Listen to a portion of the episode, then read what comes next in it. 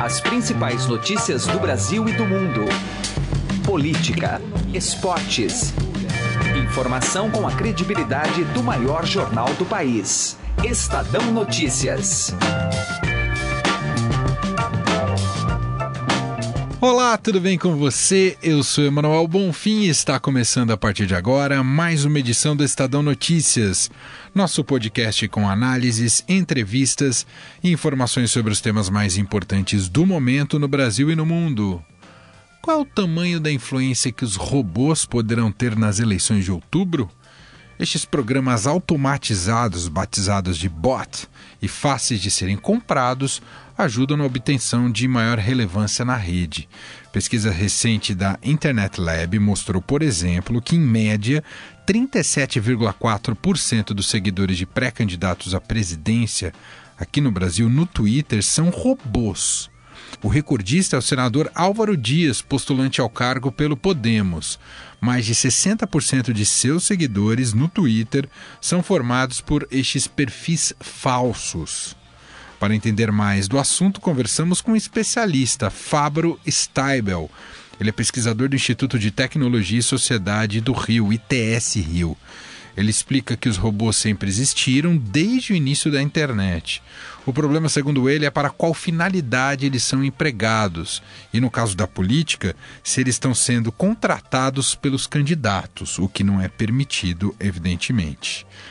Edição de hoje aqui do programa ainda conversa com a editora da coluna do Estadão, Andresa Matais, sobre o mais recente embate envolvendo o juiz Sérgio Moro e o Supremo Tribunal Federal na figura do ministro Dias Toffoli. Este é o mesmo assunto que pauta o comentário de José Neumann Pinto na coluna Direto ao Assunto. Você pode ouvir e assinar o Estadão Notícias tanto no iTunes quanto em aplicativo para o Android. E também pode seguir o programa nas plataformas de streaming Deezer e Spotify. Nas duas, basta procurar pelo nome do programa no campo de buscas e passar a acompanhar todas as nossas publicações. Ouça e participe. Estadão Notícias. Coluna do Estadão, com Andresa Matais. Nosso bate-papo agora é com a editora da coluna do Estadão, Andresa Matais, que atende a gente direto de Brasília. Tudo bem com você, Andresa? Oi, Emanuel, tudo bem? Oi para os ouvintes. Andresa, acompanhamos mais um capítulo do embate envolvendo o Supremo Tribunal Federal e o juiz de primeira instância Sérgio Moro. E o caso específico é o do, do ex-ministro José Dirceu. Foi solto né, pela segunda turma do Supremo Tribunal Federal, como a gente comentou bastante por aqui, mas dessa vez o embate foi em torno das medidas cautelares. O Moro tentou botar a tornozeleira eletrônica no Dirceu, o Dias Toffoli, mesmo de férias, foi lá e falou nananina não mais um capítulo de uma rusga aí que não faz bem à instituição, não é, Andresa? Pois é, Manuel, os dois mediram força, né? E como a palavra final é do Supremo, o ministro Dias Toffoli se saiu melhor aí é, nessa história. Não, não que se saiu melhor, deu, deu a última palavra, né? Nessa briga é, nessa queda de braço entre o Supremo Tribunal Federal e o juiz da Lava Jato, Sérgio Moro. Ah, houve ali dentro do Supremo uma divisão com relação a essa atitude do ministro Dias Toffoli. É, uma parte considerou que, que ele está correto, que ele teria que ah, mostrar para o juiz Sérgio Moro é, quem manda no, nesse caso, né? Ele mandou soltar é, o José Dirceu, então o Moro não poderia colocar uma tornozeleira tornozeleira eletrônica, que equivale a ele continuar preso.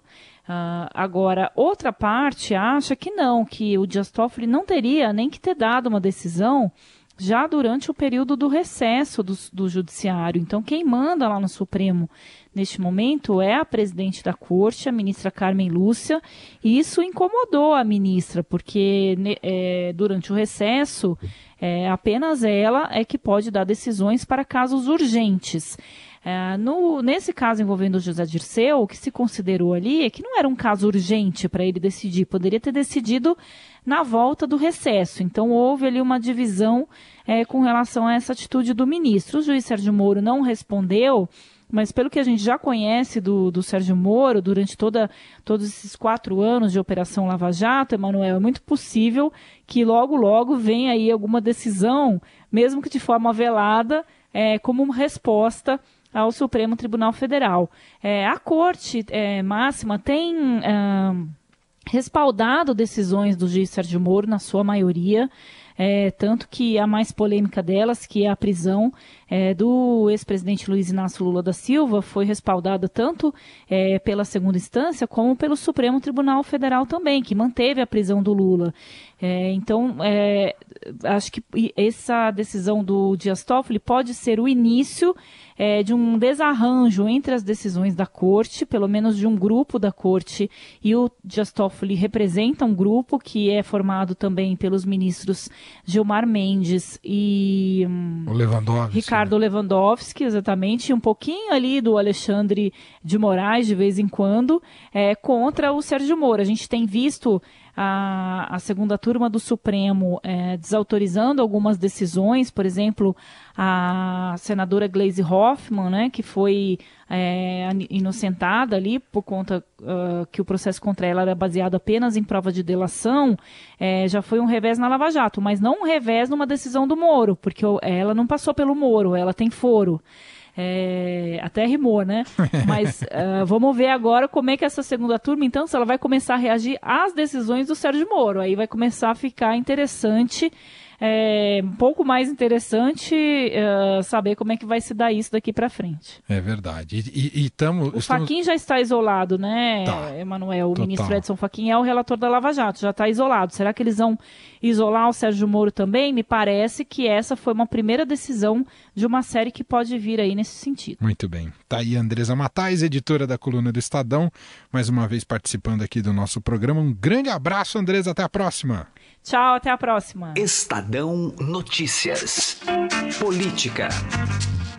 A gente vai entrar num assunto bastante importante agora, que é a presença dos políticos e dos candidatos na web, nas redes sociais e o quanto isso é, influenciado ou está contaminado, não sei se a gente pode usar infectado aí por robôs, pela ação de robôs. Uma pesquisa recente que e quem na verdade conduziu essa análise é o Instituto Internet Lab, né, que é um centro de pesquisas dedicado a temas do direito e da tecnologia, e mostrou que em média 37,4% dos seguidores de pré-candidatos são robôs. Isso no principalmente uh, no Twitter dos pré-candidatos. Estamos falando aí de Álvaro Dias, Geraldo Alckmin, Marina Silva, Jair Bolsonaro, Ciro Gomes, Rodrigo Maia, Flávio Rocha, Henrique Meirelles, Lula, Manuela Dávila, João Amoedo e Guilherme Boulos. O levantamento foi feito com base nestes perfis. A gente vai entender melhor como é que é o funcionamento desses tais robôs, conversando agora com Fabro Steibel. Ele é pesquisador do Instituto de Tecnologia e Sociedade do Rio, ITS do Rio. Tudo bem, Fabro? Obrigado por nos atender. Olá, tudo bom? Sempre um prazer. Bom, eu acho que a gente precisa começar do início. A gente usa esse termo robô. O que significa exatamente? Como é que agem esses robôs, Fabro? Olha, o termo bot, né, vem de robô, né, e ele é um programinha automatizado. Na rede social, ele parece uma pessoa. Ele vai ter foto, ele vai falar alguma coisa, mas ele é um programa automatizado para performar alguma tarefa. Tem robô que é super útil à democracia, o TSE, por exemplo, tem um robô que ajuda você a encontrar aonde você vota, tem robô que ajuda você a monitorar o que o Supremo está fazendo, tem ótimos usos de robôs, mas tem também esse robô da rede social que às vezes ele imita um comportamento como se fosse uma manada, um monte de gente, quando na verdade são perfis que se juntam para mobilizar de forma falsa a opinião ou daqui a pouco as emoções da rede social. É esse que a gente se preocupa um pouco mais. É, mas eles existem desde o início da internet, então não é nada que seja novo, mas eles ganham muita repercussão agora, porque quando, quando a televisão ela perde um pouco de importância e quando no dia a dia a gente está lá na rede social aprendendo sobre política, quem conseguir controlar esse exército de robôs acaba que sai na frente se quiser fazer um efeito A ou B. Não é nada de novo, mas assim, é um risco e é um alerta que a gente tem que fazer. E talvez seja importante pensar o robô, é, não só como robô em si, mas como o que, que não é robô, que são os humanos.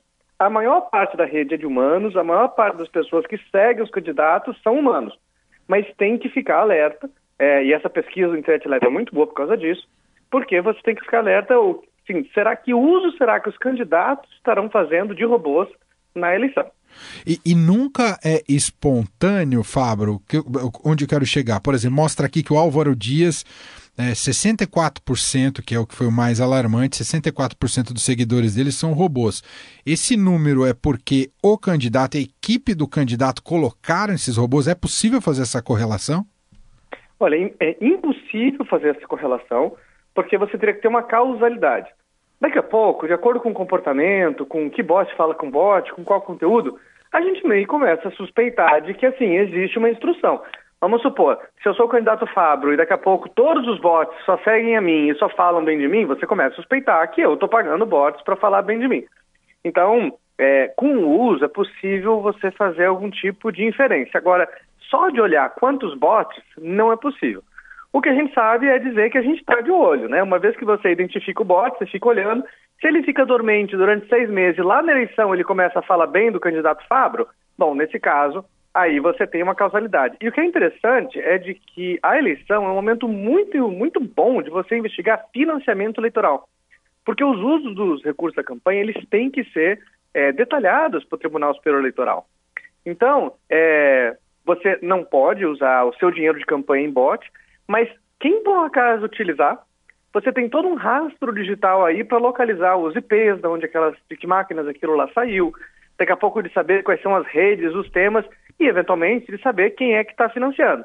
Lá na eleição americana, teve o uso de bots na eleição para influenciar a favor do Trump. Isso foi comprovado. Não são todos os bots a favor do Trump, tinha também bot a favor da Hillary, mas houve, e aí quando eles foram investigar, eles encontraram um endereço na Rússia que utilizou bots para falar bem do Trump.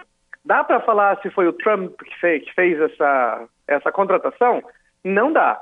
Mas dá para saber que houve uma interferência internacional nas eleições através do uso de bots para influenciar o que as pessoas pensam sobre a campanha. Isso dá para inferir. Fabro, efetivamente, então, esse mercado existe. Se eu quiser comprar bots, eu consigo comprar? É fácil, é difícil? Como é que isso funciona, Fabro? É, bom, a sua mãe, o seu pai, qualquer um consegue comprar bot, é só você ir no Google e procurar comprar cliques, comprar seguidores, e você vai ver zilhões de, sites que vendem esse tipo de serviço. Na verdade, quando nós temos esses algoritmos, essas, essas formas de ranqueamento das plataformas, quem tem mais seguidores, mais comentários, etc., sobe em atenção. Ele aparece mais na frente dos outros e etc. Então vamos pegar os influenciadores, por exemplo. Os influenciadores, ele tem todo o interesse em, daqui a pouco, contratar bots para que eles pareçam mais relevantes. E aí eles conseguem ter o conteúdo deles é, na frente. E assim, existem essas fábricas ou essas fazendas de cliques, existem aos montes. Na verdade, o que a gente vê é um modelo de negócio. Ou seja, se você tem alguém que está disposto a pagar por esses bots, alguém vai se dispor a criá-los. Além do que, você tem que lembrar que o bot o principal, digamos assim, cliente do bot não é eu e você, assim, os eleitores. O principal cliente é o clique. Então vamos supor, por exemplo, teve uma rede de bots muito interessante na Rússia, onde eles se dedicaram a fazer duas coisas. Primeiro, eles criaram canais de YouTube para fazer vídeos, mas vídeos que pareciam novos. Por inteligência artificial, você fazia aquele vídeo que era igual a tudo, só que diferente. E aí você criou uma rede de bots para assistir esses vídeos. Quando você passa de 10 mil likes, você começa a receber publicidade. Então, o robô estava lá para fazer um view falso, né, para fazer uma visualização falsa, para aquele proprietário do vídeo que era é, que era fazer parte do esquema ganhar publicidade. Então existem muitos usos e assim os intermediários como Facebook e Twitter estão é, na caça de bots. É, quem trabalha com publicidade está na caça de bots. Quem trabalha no, com eleições está na caça. Os bots, a tendência deles é serem caçados e removidos. Mas enquanto existir um mercado que favoreça o uso deles, bom, eles vão continuar por aí. Porque a verdade é que estamos rodeados de bots e não há muito o que fazer sobre isso. E por que tudo vem da Rússia, hein, Fabro? Olha, o que eu sei é que a Rússia ela é excelente em, em, em, no mundo cyber, né? E por coincidência, talvez a gente tenha tido essa, essa infiltração de casos que envolvem a Rússia, né? É, e vamos lembrar que existem muitas russas. Tem os russos, tem o governo russo, e pode ser, novamente, né, que sejam pessoas que tenham se aproveitado da geolocalização da Rússia para fazer esse tipo de ataque. Entretanto, visto tantas vezes repetidas, dá a entender de que podem existir governos que utilizam os bots como uma ferramenta de relações internacionais. Olha aonde a gente está chegando, Uau. né? Houve suspeitas disso no plebiscito uh, da separação da Catalunha, houve disso na eleição da Colômbia, do México, dos Estados Unidos. Não há nenhum indício para a gente imaginar que isso não vai acontecer na eleição do Brasil. Mas não é o momento de pensar em pânico, porque a maior parte da rede ela é feita de humanos. E a gente pensa em fake news, e tem uma correlação muito boa entre bots e fake news. Mas a melhor forma de você lutar contra fake news é verificar as fontes. Claro. E ou verificar no grupo da família, quando alguém posta alguma coisa, de você falar, olha, eu acho que isso aqui é falso. Então a rede ainda é completamente dos humanos, mas os algoritmos, que são, digamos assim, esses cálculos que mostram o que é mais relevante para a gente, eles acabam que podem ser manipulados por esse universo do bot. Esse é um problema. Agora, sobre os candidatos, os pré-candidatos, os partidos ainda depositam muita confiança de que a campanha vai se definir, né, em termos de uh, número de votos, pela campanha eleitoral na TV, ainda no, nos meios mais tradicionais, TV aberta e rádio. Uh, o senhor acredita que essa eleição ainda vai, a TV aberta ainda terá o papel mais importante ou já vai dividir de maneira mais preponderante aí com a web, hein, Fabro? É, todo ano, desde 96, a gente se pergunta se essa será a eleição da internet, né? Verdade, Eu diria o seguinte, dados, né? Metade da população não tem acesso à internet. Começamos por aí. Da metade que tem, muitas delas não têm tanta quantidade de volume de dados e outras coisas. Então, aquele perfil que se informa muito pela internet, ele cresce, ele é muito maior hoje que 96, mas ele não é a maior parte das pessoas. Além do que, é, com o baixo grau de confiança que as pessoas têm no político e na política em si, a chance é que elas sejam muito mais desligadas de prestar atenção do que, puxa, dos piores, qual que me representa? Então, a tendência é que nós temos dois grupos, três grupos aí de eleitores. Para aquele eleitor politizado, a internet vai ser muito importante. E provavelmente essa internet vai reforçar posições. Aquele que é contra o Lula ou a favor do Lula, ele tende a ficar mais contra ou a favor nessa eleição, porque você tende a se cercar de coisas. Aquele eleitor indeciso, esse será o disputado pelas eleições. É sempre assim. A campanha é feita para o eleitor indeciso. Quem já vota em você, você não gasta recurso. Quem nunca votará, você também não gasta. E tem o terceiro grupo que eu acho que é o pior, que é aquele que daqui a pouco fala: puxa, política não tem nada para mim. É, talvez o que a gente deve considerar maior é essa preocupação. Um fato importante, após um ano da eleição uh, do Trump, que eles fizeram uma, uma revisita, o apoio ao Trump, enquanto presidente, cresce, se mantém. O apoio aos partidos, tanto ao partido do Trump como ao partido opositor, diminui. É como se as pessoas estivessem depositando a ficha em uma pessoa uhum. e não nas instituições que carregam essa pessoa, os partidos. E isso é muito preocupante, porque a democracia ela não é o, a pessoa que está lá. Democracia são essa, essa máquina, esse monte de pessoas que se dedicam a gerir o público. Então, talvez as eleições elas são sempre muito negativas, né?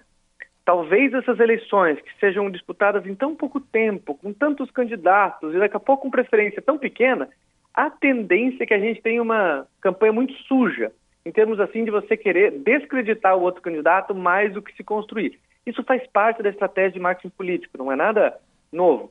Mas se todo mundo joga torta na cara do outro, a tendência é quem olha aquela cena fala: puxa vida, eu não quero fazer parte disso.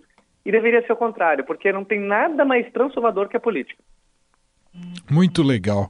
Ouvimos aqui o Fábio Steibel, ele é pesquisador do Instituto de Tecnologia e Sociedade do Rio ITS Rio. O gatilho da nossa conversa, claro que a gente amplificou para vários outros temas muito relevantes para esse período eleitoral, mas o gatilho foi essa pesquisa né, do Internet Lab mostrando da ação dos robôs no, como seguidores aí dos pré-candidatos à presidência da República. Uh, Fábio, muito legal o papo, muito obrigado, um grande abraço para você. Um grande abraço, até mais. Estadão Notícias. Direto ao assunto, com José Neumann e Pinto.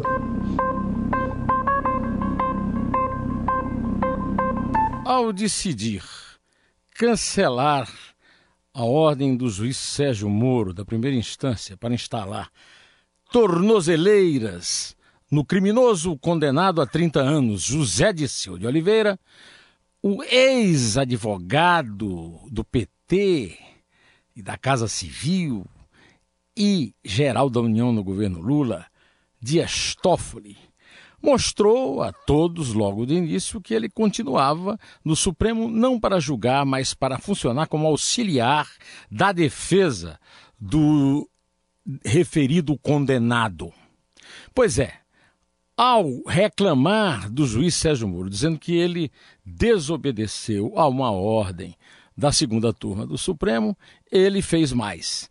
Mostrou também que faz parte dessa decisão a tentativa de desmoralizar a Operação Lava Jato, que é o maior sucesso no combate à corrupção, é no qual José Disseu foi uma das inúmeras vítimas do PT, partido a que serviu e que o nomeou para o Supremo. Mas aí vem o Sérgio Moro e diz que ele tinha cumprido uma decisão anterior. E ao fazer isso, uma decisão da segunda turma do Supremo, o juiz da primeira instância, de forma respeitosa, mostrou também que o senhor eh, Dias Toffoli não cuidou bem da sua pressa de evitar que Zé Disseu usasse tornozeleiras. Por que, que Zé Disseu não pode usar tornozeleiras? Quem garante ao juiz Toffoli que Zé Disseu não abusará da liberdade de circulação que terá, não tendo de cumprir uma pena de 30 anos de prisão? Francamente. José Neumann e Pinto, direto ao assunto. O Estadão Notícias desta quarta-feira vai ficando por aqui. Contou com a apresentação minha, Emanuel Bonfim, e produção de Gustavo Lopes. O diretor de jornalismo do Grupo Estado é João Fábio Caminoto. De segunda a sexta-feira, uma nova edição deste podcast é publicada. Tem tudo no blog Estadão Podcasts. Estamos também presentes na Deezer. Procure por este e outros podcasts do Estadão por lá. E mande seu comentário e sugestão para o e-mail podcast@estadão.com. Um abraço para você, uma excelente quarta-feira e até mais. Estadão Notícias.